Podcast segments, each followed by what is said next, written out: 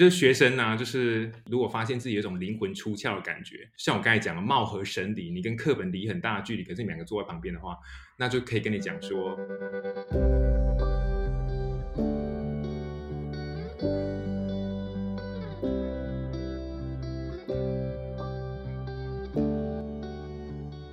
，Hello，大家好，欢迎来到艾米之音。今天上架的第一天呢，就是我们的大年初一。如果说你是准时收听这个节目的朋友呢，也在这边祝福你新年快乐、心想事成，然后健康平安。其实“健康平安”这个词呢，已经变成我现在祝贺人家一定会补充进去的一个祝福用语，因为我觉得健康跟平安这件事情。可以说是我现在觉得生命中最重要的一件事情，然后也希望说身边的朋友啊，或者是读者都可以身体健康，然后平安一整年。那其实有各式各样的主题都很适合过年来聊，可是我就想说，嗯，既然很多，例如说可能习俗啊之类的主题都已经很多人聊了，那最近刚好很多学生跑来找我说要恶补雅思，希望说可不可以在一二月或是二三月就考到自己的门槛，然后今年九月呢就可以顺利的出国念书。那我就想来想去想说，诶，我自己分享好像有点无聊，所以我就想到说，诶。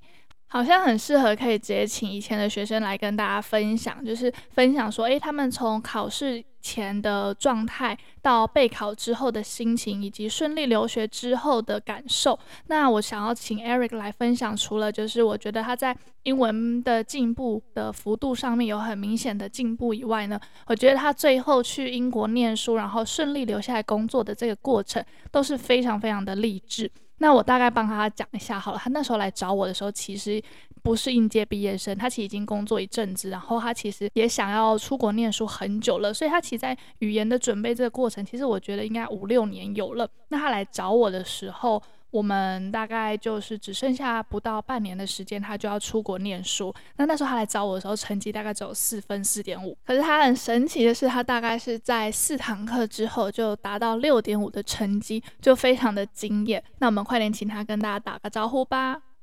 Hello, podcast listeners. Welcome aboard to a flight. I'm Captain Eric. Today, I'm going to share some experiences, strategies, and approaches in language learning, especially English. In the end, if you like it, please subscribe to your channel and leave your comments. It will be helpful to improve our services next time. All right, all right. 还没有离开你，现在你还在 Amy 的节目哦。 Amy 今天呢，迎来史上最难搞的来宾，有多难搞呢？就是邀请他两次，改他访纲，最后他们要照着走，到底想怎样？ 欢迎我们今天主持人 Amy。Amy 要 Amy 要自我介绍三十秒吗？天啊，我快被你前面的英文自我介绍笑死了，完全没有 say，是想要来整我吗？不要忘记，我还是你的老师。我觉得。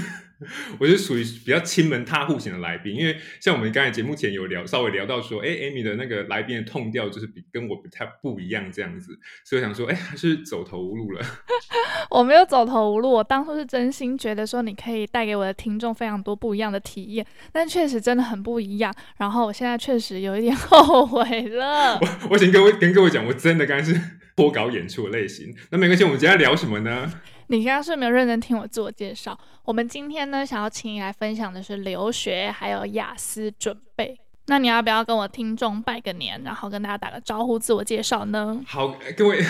听说现在是台湾过年吗？那大家新年快乐喽！好，大家好，所以我是 Eric，然后我之前呢是 Amy 的学生。今天主要会来让他找来当来宾的原因呢，就是因为我发生了一件非常传奇的事情，那也跟我自己的人生呢有点光怪陆离是有关的，所以呢，主要呢，我今天是要来分享说呢，啊、呃，要怎么样准备雅思考试，然后跟或是你任何语言考试其实都可以应用到，然后跟你出国留学之前的申请跟之后，那你在读书的时候呢，你要注意哪一些事情，但都是没有抄袭的部分哦，全靠实力。你现在是想要默默表谁吗？没有，我们我们今天没有谈政治哦，我们今天没有谈政治。天啊，我觉得我今天这位来宾真的太失控了啦！如果我待会那个粉丝急速下降，都是你害的，你要负责。不会好吗？OK，那其实呢，就像 Eric 刚刚说的，他其实是一位就是人生非常传奇的一个学生。那他有多传奇呢？就是我刚刚有大概介绍他来找我的时候，他其实已经工作一段时间。然后我其实从聊天的过程得知，就是说他其实有八年的转学考的经验。然后他在选择补习班跟选择一些代办的时候，他几乎有咨询大概十五到二十家这么多。所以我会觉得说，他是一个对自己的人生非常有责任感，然后他想要追求什么，他都会有他自己的策略，跟他自己的目的性，跟他自己的方法的一个人。可是我们今天的主轴比较不会强调在他的人生经历，我觉得想要请他来跟大家手把手的分享，说到底要怎么样快速的在语言成绩上面有一个明显的进步以外呢，他同时也可以在他自己的人生啊，或者是在语言学习过程当中，是真的有实质上面的帮助的。那我们就请他跟大家分享吧。好，我先讲一下这个故事的来龙去脉，就是说我在上课前的时候呢，我的雅思成绩它平均就是会只落在四，然后或是五点五之间，然后你平均下来大概就是五的上下。我觉得找任何的老师，他都会希望说，我在教学生之前，先了解一下学生目前的状况。所以那时候，Amy 就是在上课第一堂课就跟我讲说，哎，你要不要先去报名一下考试，然后也给自己一个时间压力，然后也测试一下说，哎，目前你一一入门的时候，你的状况是怎么样这样子。然后我想说，哦，好，那就报名。所以我的考试就是在第三周上完课的隔天吧，我就是考试这样子。所以严格来说，就是。Amy 直到一个月，就是因为我考完第三周，考完第四周，回来跟他讲说，哎，六点五，哎，就 就是这样子。然后大家可能会觉得说，来上课就希望可以速成，可是我会觉得说，没有什么只上六个小时，然后都不做事，你就可以呃考到这个成绩。因为像我前面的，就是英文自我介绍的时候就讲说，就是我要分享的三件事情，就是首先是经验、策略，然后跟方法。那经验的话呢，就是你必须要先了解你自己。然后你自己的弱项在什么地方？嗯，有时候就是很丑陋跟很痛苦的事情，可是你得面对。因为我本来就不是什么主流学生，是非主流型的类型，所以就是我一直很不擅长台湾的考试类型，老师上课的方式我都不太了解。然后我自己知道自己的问题就是出在说，因为有很多问题想问，可是传统的教育方式的话，就是不太能允许你问问题。老师们会觉得说，哎，你上课就安静，就听课。所以我爸 Amy 还记不记得，就我来上课的时候，就是走一个很妙丽的路线，就是一直有问题，所以说，那我想问一下，然后就开一直问这样子。就我来是主要是问问题，然后知道自己解决自己的问题比较重要。嗯，我记得。所以就是像写作部分，是我当初是比较困难部分，我就拿这个来举例，就是为什么会从四分到六点五，就是因为其实我进去考雅思的时候，不管是就是手写或者机考的类型都一样。就是有些人都会说，哎，我去考那个电脑考试的时候呢，还有英打，还有中打可以打多快？可是其实重要不是你有英打或中打，重要是你脑袋有没有知道要写什么。说如果你没有的话，就中打跟英打的证照我都会帮你打，所以 所以还是要自己想办法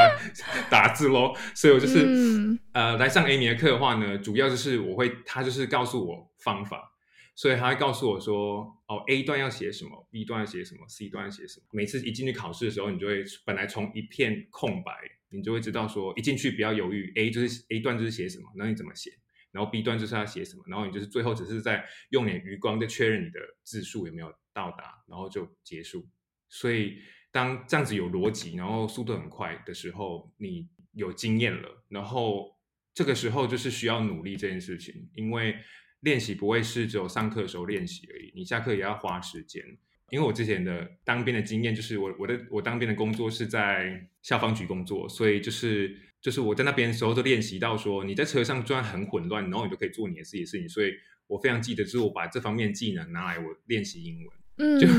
就就如果我在车上啦，我就会听听力啦，然后你会听到你脑中要有那个听力的字幕，就你要知道他在讲什么。然后再来就是写作的话，我也会在车上练写作，因为我是机考，所以我就会把我的 iPad 拿出来，然后就是一直在那里打字，这样子就是打你要写的写作。其他的、呃、口说啦，或是呃阅读的话，也是以此类推，就是你就是抓紧时间在练习。所以主要第一个经验就是你要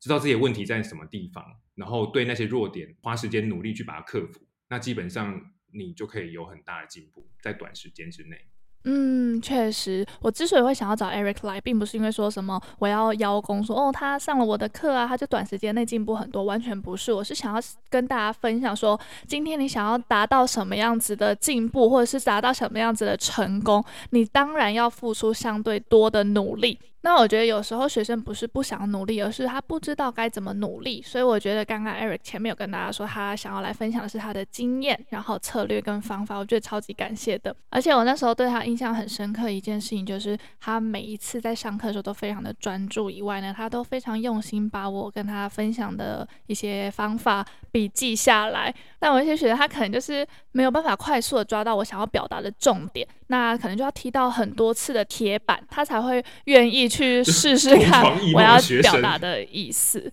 对，所以我觉得 Eric 那时候真的是认真，然后聪明的读书。对，我觉得聪明的读书是很重要一件，他那时候笔记也整理的超级棒哎。笔记这方面就是一个策略，就是你在上课后的心得是什么，然后跟使用的雅思的一些模考的题目的时候，你就会知道，哎，他们大概都想要什么样的答案，他他想要考验你什么，然后。口说的时候，你也可以从考官的谈吐，他们基本上都会维持一定的标准跟流程，所以他们他们也会有一定的就是 pattern，就是那个模式会让你知道说，哦，他就是要问话，然后第一关要是干嘛，第二关要干嘛，第三关要干嘛。像我那时候雅思我的口说，我也是有跟 Amy 讨论说，就是我也是会问他，就像妙丽一样，就举手说，哎，我想问一下说。就 很奇怪，之后我一个人还举手，然后之后呢，就是呃，知道第一关大概讲什么样的内容，那就简单，然后之后达成那些目标。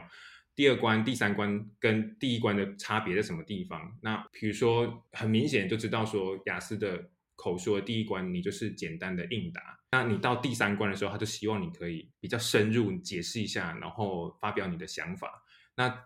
作为为这个差别来做准备，然后主要就是每个人都会紧张。然后你永远都不会准备好，可是你要跟自己说，就是考试就是现在了，所以人生本来就会没有准备好，所以你就是要在那之前，在练习的时候就要告诉自己，就是不要后悔。其实简单来说，就是这是我人生的一个信条，就觉得说。就一不做二不休，要做做到底，嗯、不要当个半吊子。如果你今天在读书，就是我发，就是学生啊，就是如果发现自己有一种灵魂出窍的感觉，像我刚才讲的貌合神离，你跟课本离很大的距离，可是你们两个坐在旁边的话，那就可以跟你讲说，就是你不适合当学生，是吧？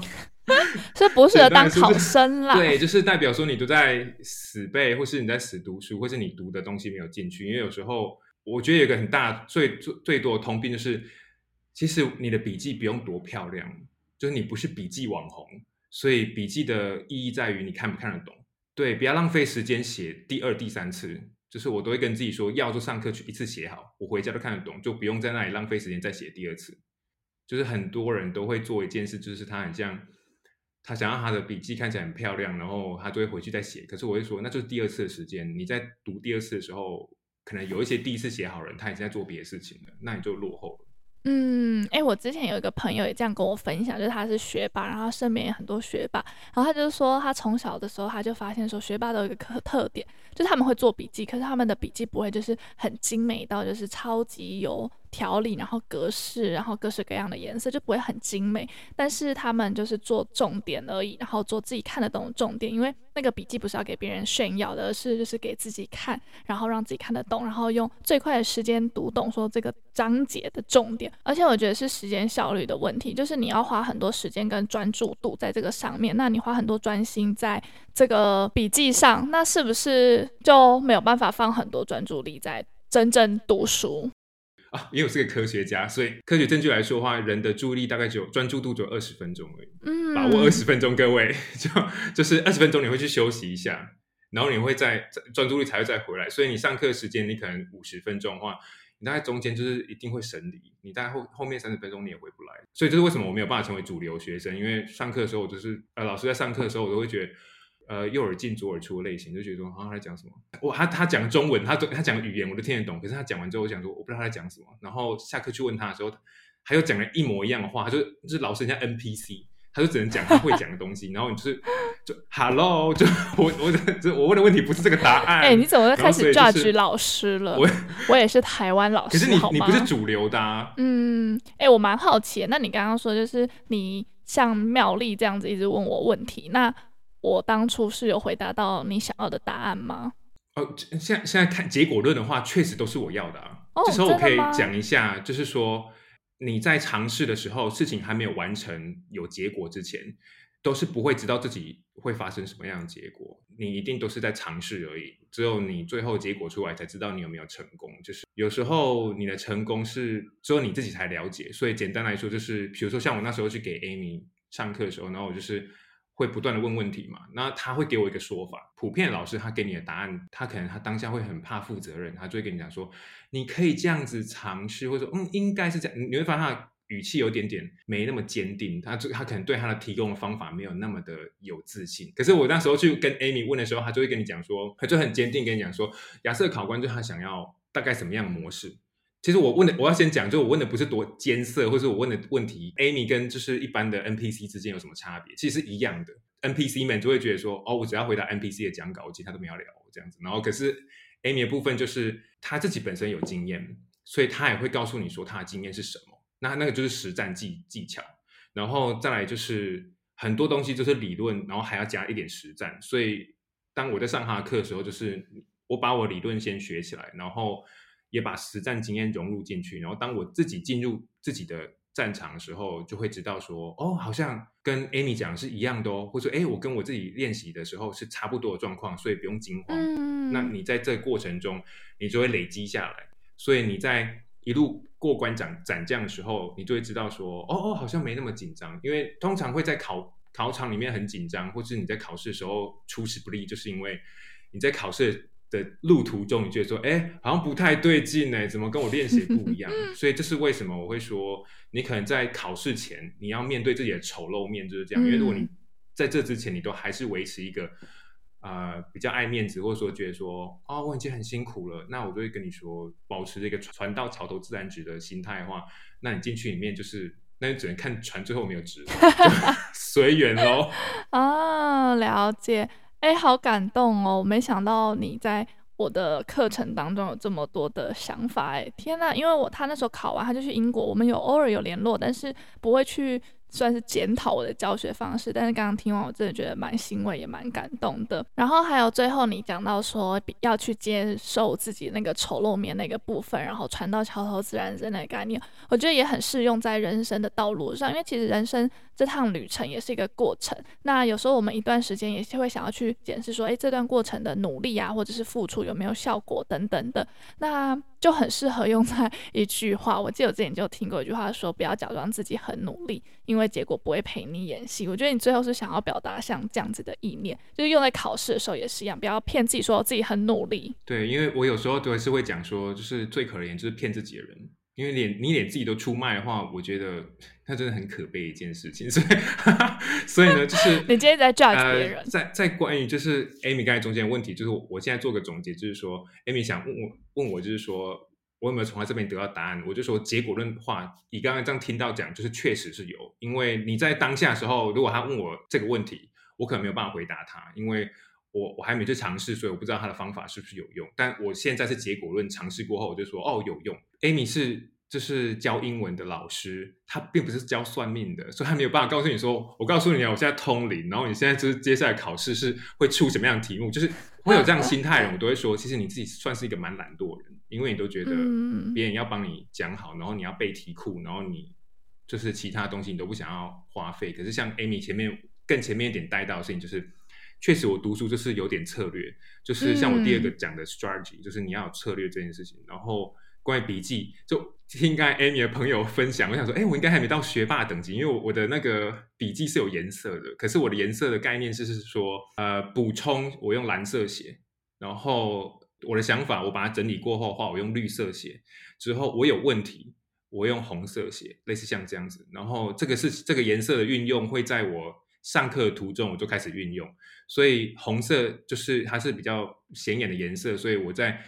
上课到一个段落的时候，我不会永远的像妙丽一样不断举手，所以我还是会等 Amy 讲到一个段落的时候，可以问问题的时候，我就会赶快回去说，哎，这一段有哪多少红色，我就会那时候疯狂把红色拿出来问这样子。哎，我要澄清一下，我们的意思不是说有颜色的笔记不好，而是不要花太多时间在挑颜色。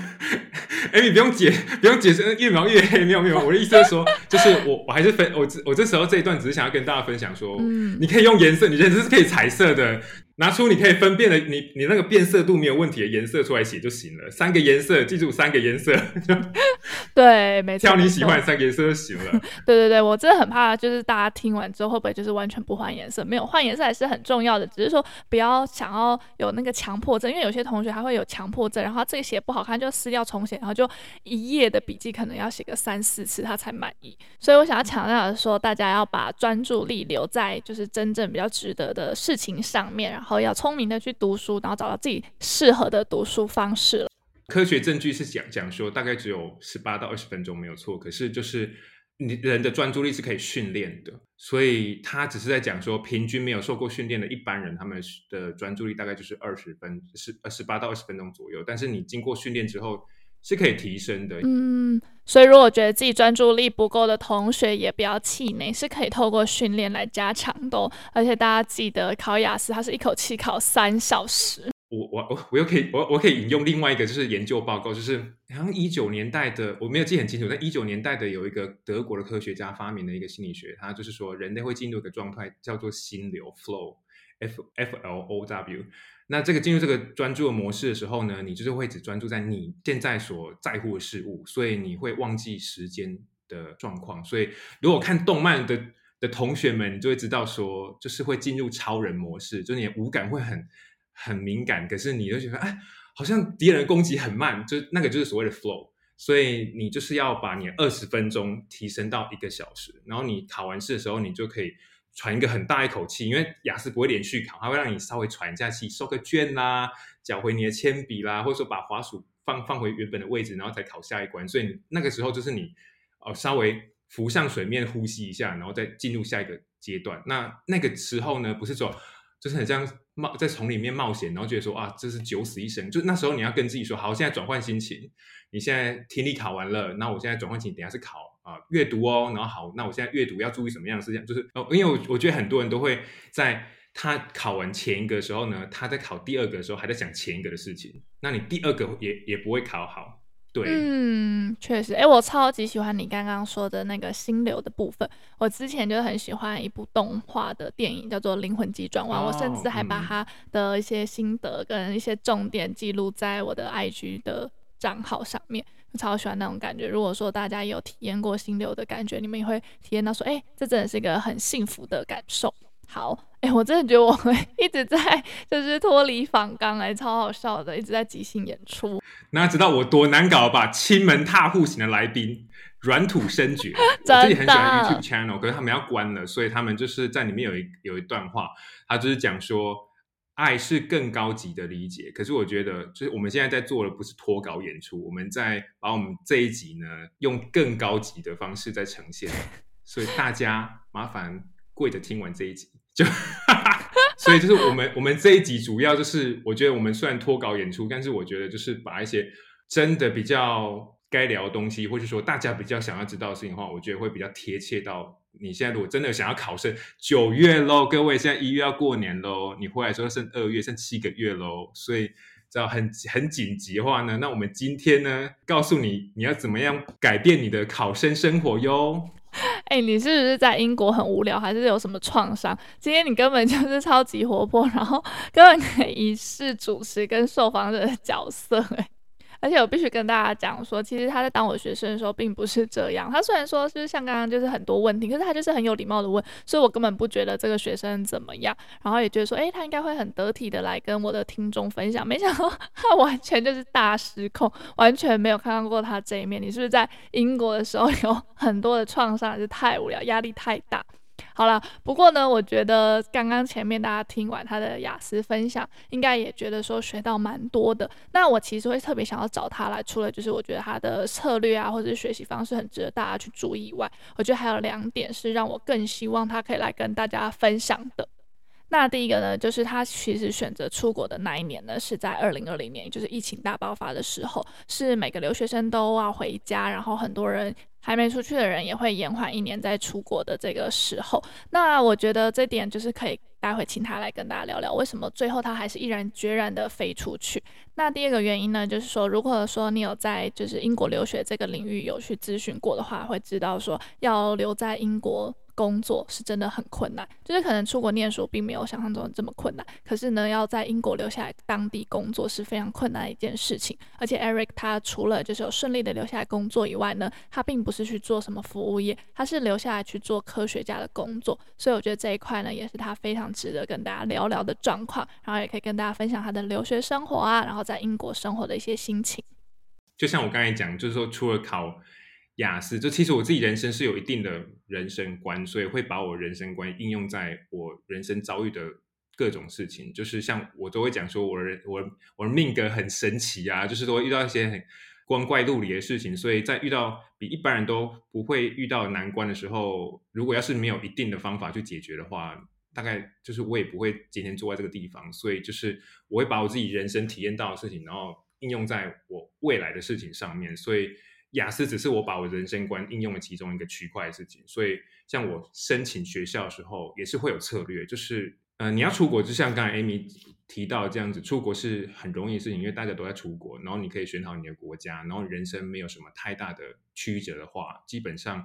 你申请学校是很容易的。因为我不知道 Amy 还知不知道，还记记不记得一件事情，就是就是我的台湾的学历也是很曲折，所以我在申请学校的时候不是像主流学生那样那么顺利。所以就是我需要跟申请的学校解释哦，我人生为什么这么曲折？就是我会说，如果你人生跟我一样，可能没有那么的顺风顺水的人，你也不用太紧张，因为我真的真那时候遇到了一个呃不错的顾问，基本上他不是一般的代办顾问，他就是给了我很大的机会，可以让我一半就有点像那种半。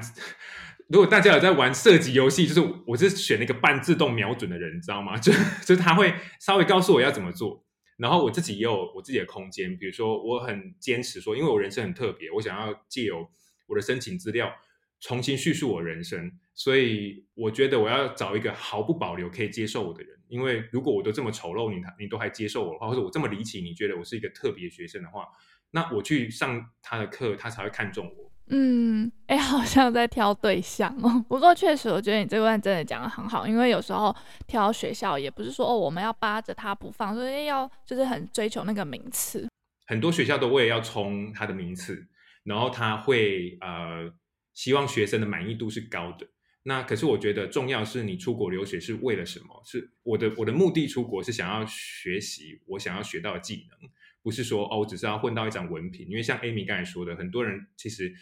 结果论来看，为什么他毕业之后他可能只能稍微做一下服务业，然后享受一下他还没有花完的签证，然后继续在国外生活，是因为他可能他在他学习他的本业上，他没有真的学到他可以实用的技能，就是他可能理论他上完了，但是他不教你实战技巧。所以你自己要想办法去应用那一些技能在实战技巧上面。所以像刚刚我们在雅思谈到一样，就是说一样，你是需要把你该学的理论学起来之后，但你要知道怎样应用这些理论。因为教授们他们只告诉你说啊，这个这个东西，他只教一些想想法的事情跟思想的事情，可是他不告诉你其他的事情。而且在英国，我觉得的教育是更走这个部分的，就是他很像在启发你什么。然后你要去读很多东西来跟他做思想上的交流，可是有时候你是需要找一个实战的技巧的地方。比如说像我自己的经验，就是我最后找了一个学的学校呢，他在疫情下，他还是有让我去现场上课，而且我做科学家这个行业很重要是你的经验跟你有没有机会可以进实验室这件事情。所以我的学校在我申请到他的时候，他就是有。很确定的讲说，我们的上课是实体上课的，然后你会有你的呃指导人，就是可能是教授或者讲师，他他就是会指导你完成独立完成你的毕业研究跟论文，所以这是这是一个很重要的事情，就是他他提供了呃思想上的教育之外，他还给你一个机会可以应用。嗯，我觉得非常认同诶，因为可能有听过我一些专访的朋友，嗯、可能也会。知道说，我之前在英国念 t s o 的时候，我也是还蛮重视实务经验的交流的。就是我之前也会觉得说，好，你教了我很多教学方面的理论啊或知识，可是我并没有实际的教学过或应用过。我要怎么知道说这个理论是正确的？所以我那时候也是很坚持，就是选修课要报名一堂实务教学。然后那时候我就是有确定在那边实习。所以真的很希望大家就在选写学校的时候，不要只有看名次，你要去看它的 syllabus，然后看它的大纲是不是符合你自己的。因为我觉得我们去念书，我们花了那么多钱，其实不是他选我们，有时候也是我们在选学校啊。对，各位不要作践自己，你没有那么糟，你真的 就是就是我给大家一个大家换位思考一下，就是说其实现在教育这么多家。其实都变得很像一个资本社会一样，所以在买卖，所以他还要买你东西的时候，你要看他有没有那个钱开到你要的价钱。就是 JCJ 有一个歌叫做 Price Tag，就是每个人都有一个。一个标签，每个都有一个价钱，这样，所以是一样的。就是他，你你有标签，但他在你眼前，你应该也要给他一个标价。如果是这样，要对等。如果你今天来上课，你要求学，那你就要告诉自己说，你现在的第一 priority 是求学，你是来求文昌的，不是来求桃花的。就算你今天是来求桃花，难道你在找的是个不对等关系吗？所以一样的，就是不管应用在任何的角度都一样。哪怕是花你父母钱都一样，就 就是你都要知道说，我今天要买的是我要的东西，不是买一个名声而已。因为我发现很多人都在为啊，当然我的学校没有到很后面，我觉得就是尤其是我们的科系是很前面，但是就是说，他在这个疫情下这么艰难的的呃环境下跟时代，他还是提供其他学校没有的服务。那我就觉得说，哇，这是不一样的。然后再来是他的态度跟其他学校的态度欢迎我是不一样的。嗯，就像我刚才前面有提到的，我人生是很曲折的，所以我的我我缴交给各个学校的资料里面带到，我都会让他看到我很丑陋里面，我为什么会发生这些事情，然后我学到了什么事情。然后很多学校会直接给你的回应就是，哦，我没有，他他这样讲话不会这么过分，可是你他言下之意就是说。哦，我们也要这样子的学生，就是你的问题太多了，我觉得很复杂。然后，可是会有一些，可是还是会有一些名校，或是像像我的学校这样，他会直接跟你讲说，我觉得你很有故事，你很有题材，我觉得你是有才华人，那我希望你可以来。那这时候我就发现说，啊，那我跟他这段感情是对等的喽。嗯。然后我给大家一个方向，比如说那时候 Amy 就有建议我这件事情，就说，哎，你可以去看一下你的学位的他提供什么样的课程。所以我那时候就觉得说，哎，有这样东西，所以我就会。把我想我锁定那几间学校，在申请前，我就会先去看一下说，这科系上的课是不是我想上的，然后跟他提供的课纲是什么。有一些教授他可能比较懒惰，他就没有提供，但是有一些教授会跟你讲说，哦，我你来上我课，他大概会长这个样子，那你就可以看清楚。然后有一些更仔细会跟你说，我第一周上什么，第二周上什么，那那个就更好，你会知道说，哦，他的课程内容跟他的课程的 title 有没有符合到。我觉得真的蛮重要的。嗯，对啊，这真的超级重要，因为有时候它的 title 跟它的内容不见得是一样，或是它的 title 就是很广泛，那你到底怎么知道说？他教的内容是不是你想要的？我觉得去查这个教授过去做的研究，或者他过去任职的时候呢，做了哪些服务，或者是他的一些学生的评论，我觉得都是可以去参考的。因为虽然说英国念书只要一年，大部分说是只要一年，可是这一年也是蛮长的。就是你如果这一年都学到你自己不喜欢的东西的话，是不是就觉得很痛苦？对，那你就跟去柬埔寨是没有两样的，只是没有被刀枪威胁而已。所以就像 Amy 刚才提到的，就是。他刚好，他刚好有提到说，英国是一年制，然后跟就是其他地方可能两年制。那我在做研究的时候，有刚好遇到两个同学是，他是两年制的，然后我就有稍微了解一下两年制跟一年制的差别在哪什么地方。可是我，然后我要跟大家讲说，一年制不是说啊，就一年，然后也是呃时间减半，我就可以求到学位。其实不是的，就是他们分成全职跟 part time，然后所以呢，就是一年就是全职学生，所以他会把他两年的课程挤在一年里面教你。所以你其实很多时刻你是，至少我的经验是我们是非常非常忙碌的，所以你常常在宿舍，然后你看从你的窗户看去外面，那个在 party 的都是那个 bachelor 的，就是一定都是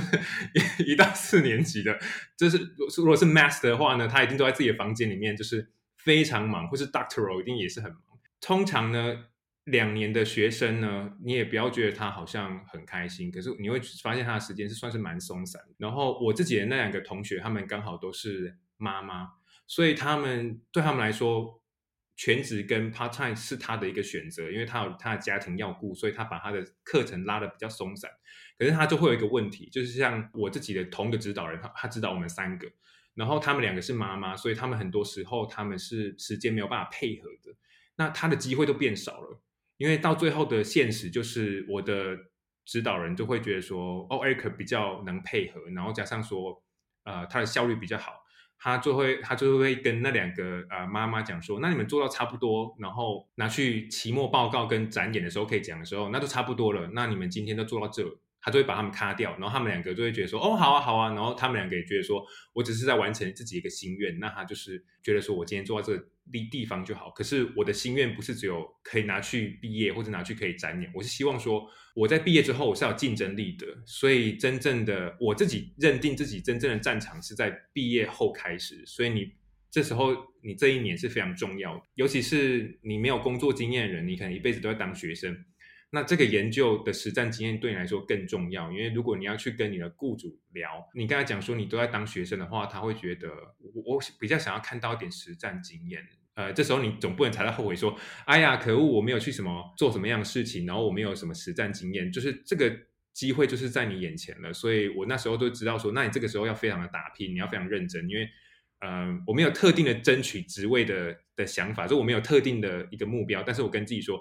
我学到的技巧是对我未来是要有帮助的，所以我的指导人就会说：“哎，那你要不要多？”那时候他就是把他们两个就是请 请回家，然后剩下的时间都是专注指导我一个人。他就跟我说：“哎，那 Eric，你有想要学什么样的东西吗？”我都跟他说：“哦，我想要学什么样的技巧，或者说我在选题目的时候，我可能就会有一定的预想，所以这时候就会让我知道说，哦，我有机会可以跟他 order，我要。”加点什么样的菜单，所以就会跟他讲说，哦，我我如果可以的话，哦，我想要再多做什么，让我的研究更完整一点点。那也让你的指导人知道说，哦，你是有一个在状况内的学生，那他就会更有更起劲的去指导你。嗯，这是真的，因为其实他会想要当教授当指导者，他其实也是希望可以就是传承嘛。所以我觉得，如果遇到很有心想要学，然后态度好的学生，我觉得大家都是很愿意去传授他们的知识的。我觉得说，大部分的学生，尤其我来这个地方，有一些同学，他们也是会抱持一种，我我不客我不客气的讲，就是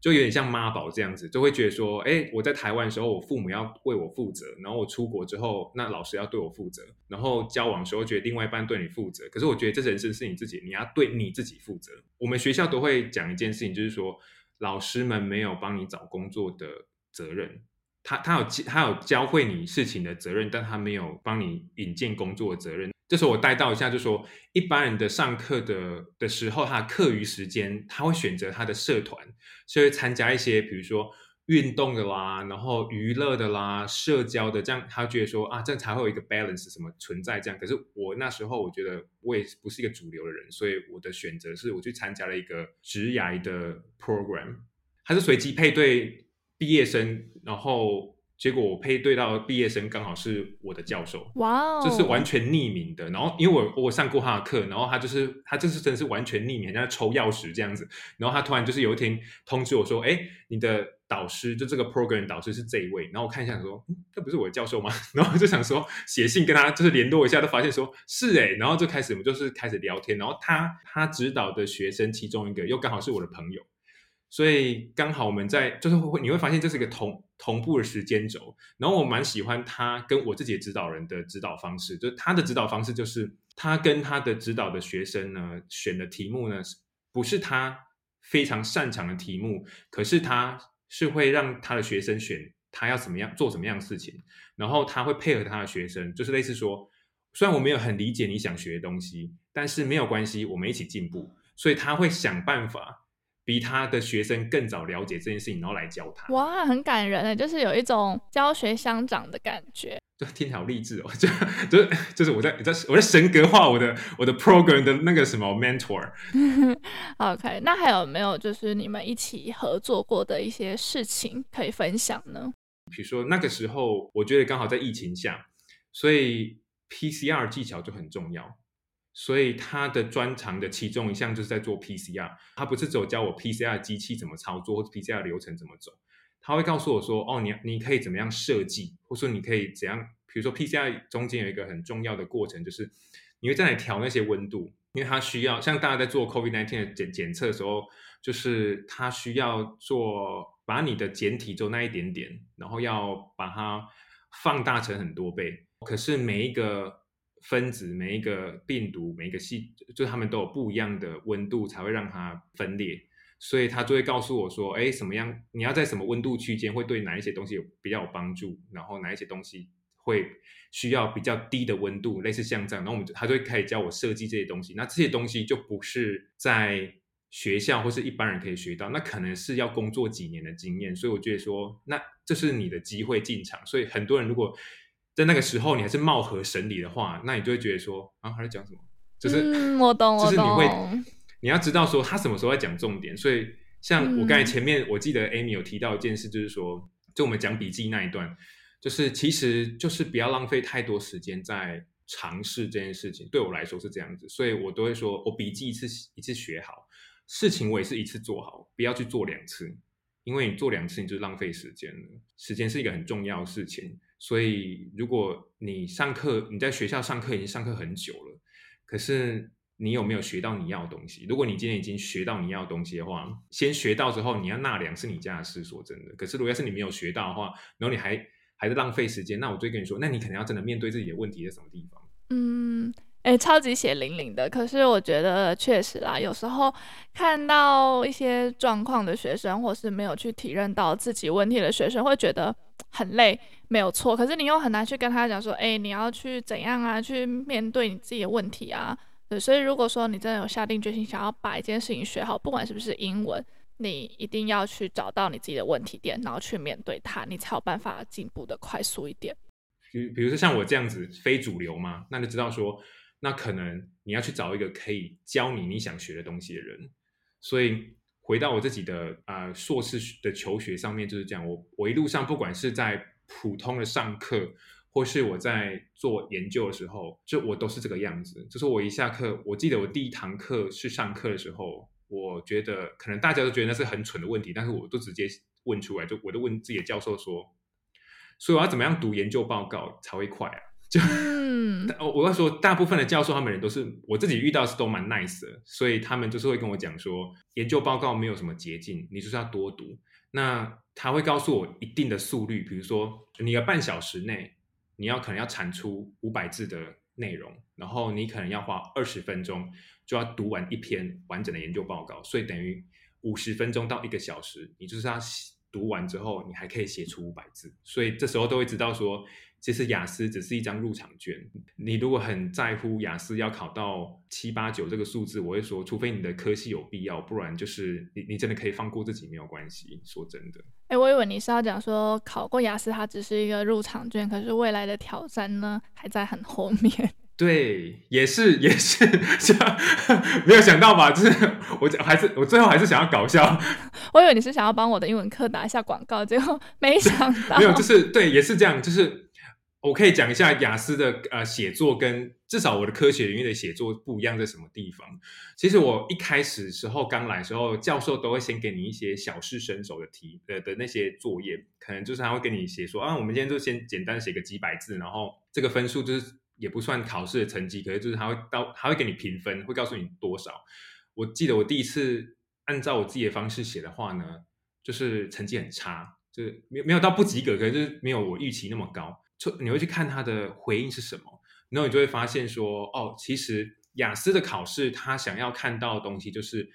你的语言的运用。可是你进来考试的时候，教授是想要看懂你想要表达什么。嗯，Amy 可能很好奇，就是我跟他分享说，啊、呃，我的第一份比较大的作业我得了 A 这件事情。我记得那个是我来第一个礼拜，然后教授才上三天课吧，然后就跟我们讲说，好，接下来要交一个就是研究报告。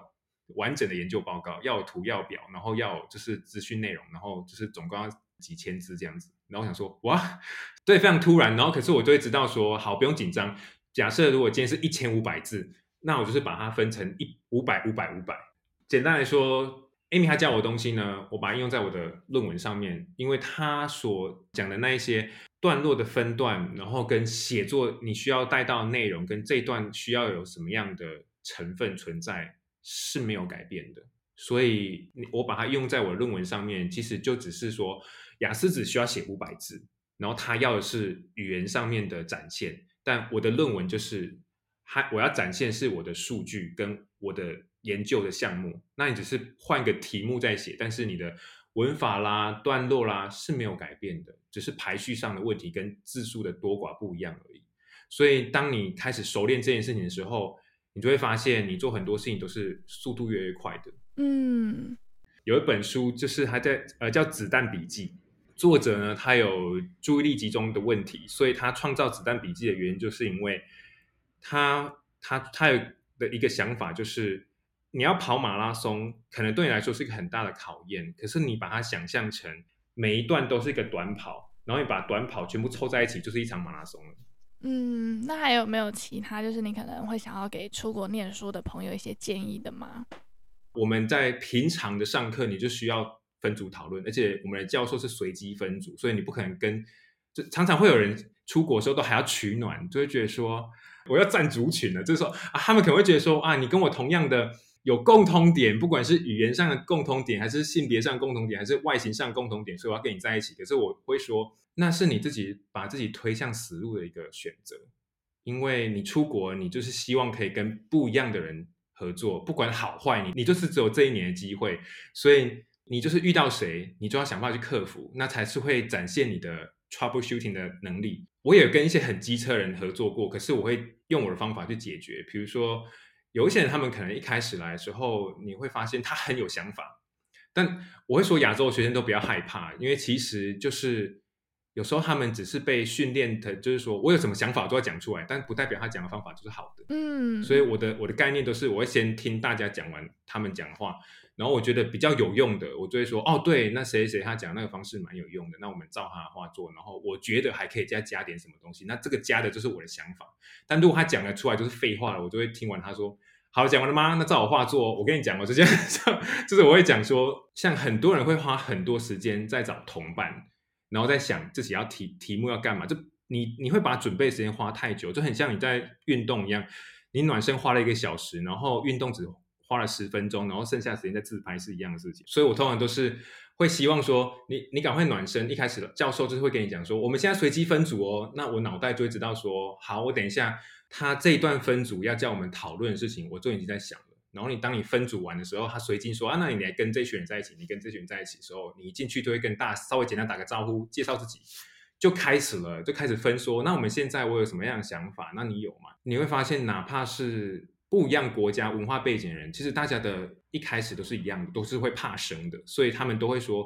啊、我不知道哎，然后会说他们会随着一个人丢出一个东西，然后他才会开始哦，慢慢有回音，所以不是这个时候跟你讲说。外向心理学人就比较吃香，有时候是不管是外向心理学，或是你是内向的人都一样，你你有没有想法比较重要。像刚才我前面讲的，就是你打字多快都一样，你脑袋是空空的，你你也打不出来。所以主要是你有没有想法。所以如果你有想法的话，我觉得你就可以赶快把它讲出来，然后让大家热络，然后丢出一个东西开始聊。那你当大家有题目开始出来的时候呢，你们这一组就比较热络，你这个讨论会比较有意义一点，因为常常我都会看到。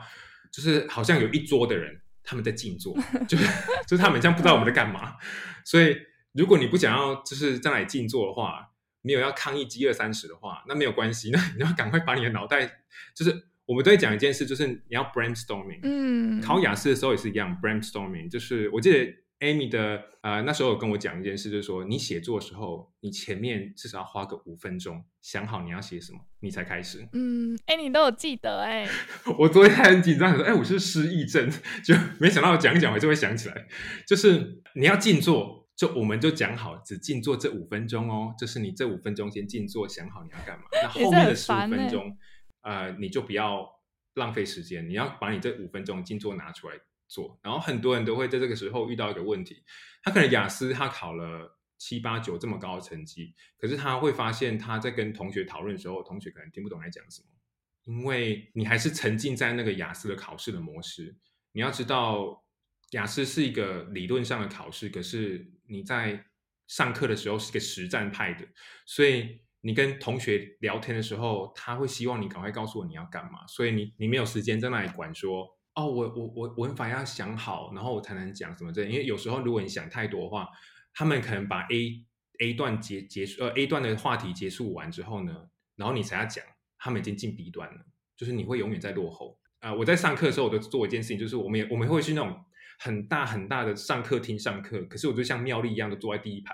所以我觉得说，一开始你当然会很紧张，然后你觉得说啊，教授是不是要点我？可是我的想法就觉得说，你最好点我，你点我啊，那你不点我就举手了那一种。我也是觉得说，你要是不发问，你不试看看的话，你怎么知道大家听不听得懂你在讲什么？然后教授通常他也是怕尴尬，所以他会他会努力的假装他听得懂你在讲什么。那主要你要做到的事情就是表达，至少关键字你要让他知道你你想要表达什么。然后你随着你的练习之后，你就会知道说，哦。你的讲话方式怎么样，他才听得懂？嗯，我这时候可以分享一件事情，就是说为什么会语言上可以做改变，就是说大家都会讲讲一件事，就是说如果你现在讲的语言是你的母语，你会属于比较感性的语言者，因为你会用很多感呃感情的用字来表达你的。内心细细微的情感变化，可是如果你今天用的是非母语，你会变得非常理性的思考者，因为你会只想要用文法来配对你要讲的话，所以就会缺少那一些，比如像英文来说的话，就会你会缺少副词，你会缺少一些。补语，然后来补充你要讲什么，你会你会只会想说，我想要把重点赶快讲出来。可是我会说，这没有什么错，就算用简单句，你就是赶快把你的重点先讲出来。然后你久了之后，语言开始熟练的开始熟悉了，那你就会开始变得比较讲话比较到地，而且你通常在上课的时候，你也不需要跟老师调情吧。就是你只有在社交的时候才需要跟跟你的你你有兴趣的人，所以你你有时候也不太需要跟老师讲啊。比如说像我一个同学，我们三个都会坐一排，因为他是当地人，所以他讲话就会用一些比较比喻性的东西。那因为他是他的母语，所以他很擅长。比如说他就会说。我觉得这个研究报告非常的呃柔软，他他那个有言下之意，就是说他觉得这个研究呢是非常的模糊的，没有定位非常清楚，所以那是他是他是母语所以的人，所以他讲话的时候呢，他可以用比较情感的方式讲，那他看起来跟教授很有互动。可是重要是，他可能开心这五秒吧，然后可是接下来之后，教授还是希望有其他的同学可以点出我想讲的事情。嗯，因为教授不是想要只有听到说，哦，这个研究报告有点模糊，所以我跟其他人可能就会举手说，哦，因为他我觉得他数据缺少了什么样的东西来做个对比，所以他可以再多做什么样的研究。嗯，哎，我超级喜欢你后面这边的分享，应该说整段我都很喜欢，因为我觉得真的都是大家可能在出发前没有办法预料到的事情。因为其实这一年再回顾过去，应该真的蛮辛苦的吧？就是我我擦个眼泪，就 就想说讲他辛苦，不然让我擦个眼泪好了。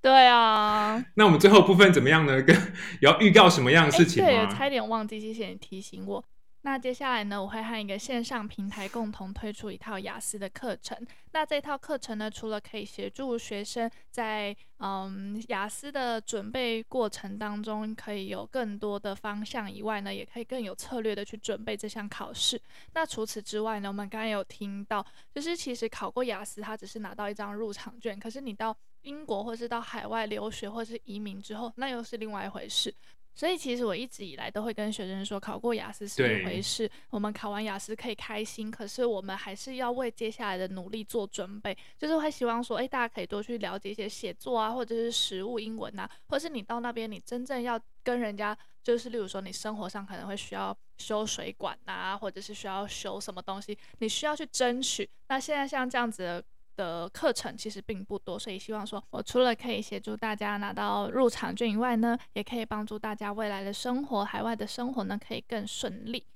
好的，那如果你对于这堂课有兴趣的话，欢迎到资讯栏的链接帮我填写一下表单，让我更知道大家的需求。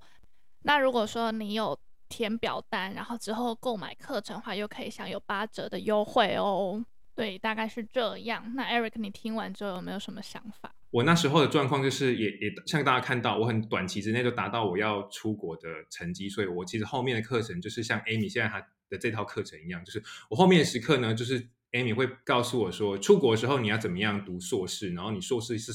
是什么样的环境，然后你要注意哪些事情，然后有什么样的压力。所以其实如果你是一个很快就可以达标人，我会觉得说这是蛮适合的，因为就像我刚才讲一样。雅思只是个入场券，你重要是你去了之后你要怎么生活。所以如果有人可以先告诉你，你去那边大概要怎么样生活的话，我觉得是对你是有帮助的。然后你会更坚强的，可以独立在国外自己生活。嗯，哎、欸，感觉我们可以一起合开这套课程哎，怎么样？我就在旁边当助教，然后就是擦个白板，然后艾米要喝水的时候，我就旁边讲，我就来这是中间讲个笑话，然后我再下去。不需要你，就是跟我一起来当讲师，分享你那些就是很崎岖的过程。好啦，再一次感谢大家。那如果大家想要敲碗 Eric 的人生经历的话，欢迎留言告诉我。那如果你喜欢这期分享，欢迎帮我五星好评加留言，然后分享给你觉得需要的朋友。那我们最后呢，我就是再扮演一次亲门踏户的来宾，就是我们最后就用新年快乐做结束好了。好，我们数到三，就新年快乐喽，我们就结束喽，各位。好，一二三，祝大家新年快乐，耶！那我们就艾米之音下集再见喽，拜拜，拜拜。